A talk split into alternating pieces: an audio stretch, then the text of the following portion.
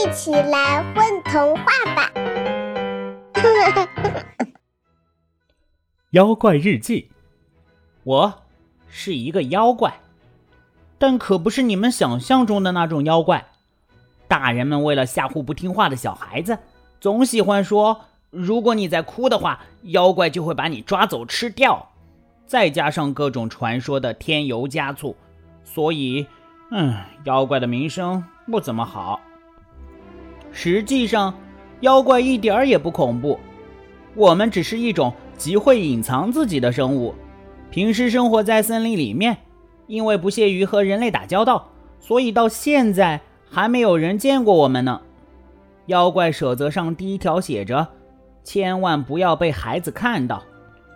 呵。我才不会像其他妖怪那么善良呢！为了给人类一点教训，我违背了妖怪守则的规定，决定今天晚上就去吓唬一个小孩儿。这个叫朵朵的女孩，成为我的第一个目标。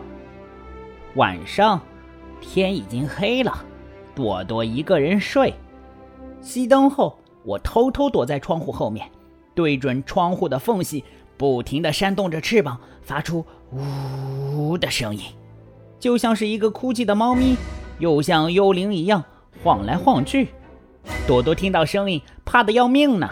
她躲在被子里不敢出声，只留出一条缝隙偷看外面的情况。其实她只要勇敢地把灯打开，就会发现我的恶作剧呢。可是谁让她这么胆小呢？朵朵越是害怕。我就越是得意，因为我的计划成功了。正当我准备寻找下一个目标的时候，在我的身后突然冒出了一个黑影，还没等我回过头，就用两只手抓住了我的两只翅膀。嘟嘟，快把灯打开！我是卡卡。一个小男孩的声音从背后传过来，接着房间的灯就被打开了。糟糕！我暴露了，卡卡站在窗外说：“我刚才在屋外抓蟋蟀，刚好看到它停在窗前，就把它抓了起来。我还是第一次看到这种生物呢。”朵朵好奇地凑过来看，这是什么呀？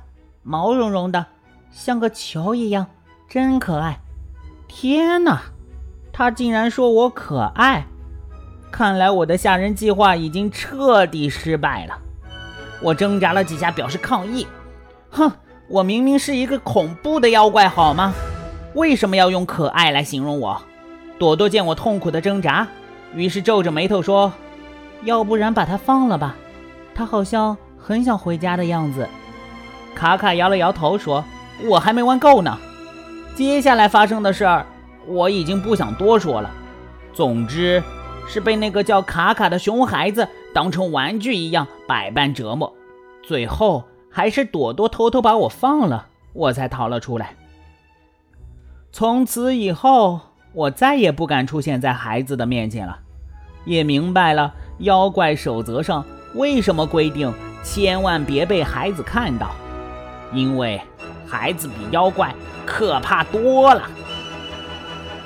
也许你现在还在害怕黑暗。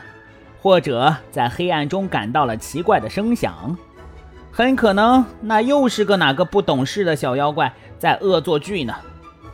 我只能默默的祝他好运喽，希望他不要被小孩看到。嘿，你好，我是卡布。今天呢是六一儿童节，祝每一位小朋友还有大人们都一样六一快乐。宝贝儿，你们在干嘛呀？嘘，我们在听风童话呢。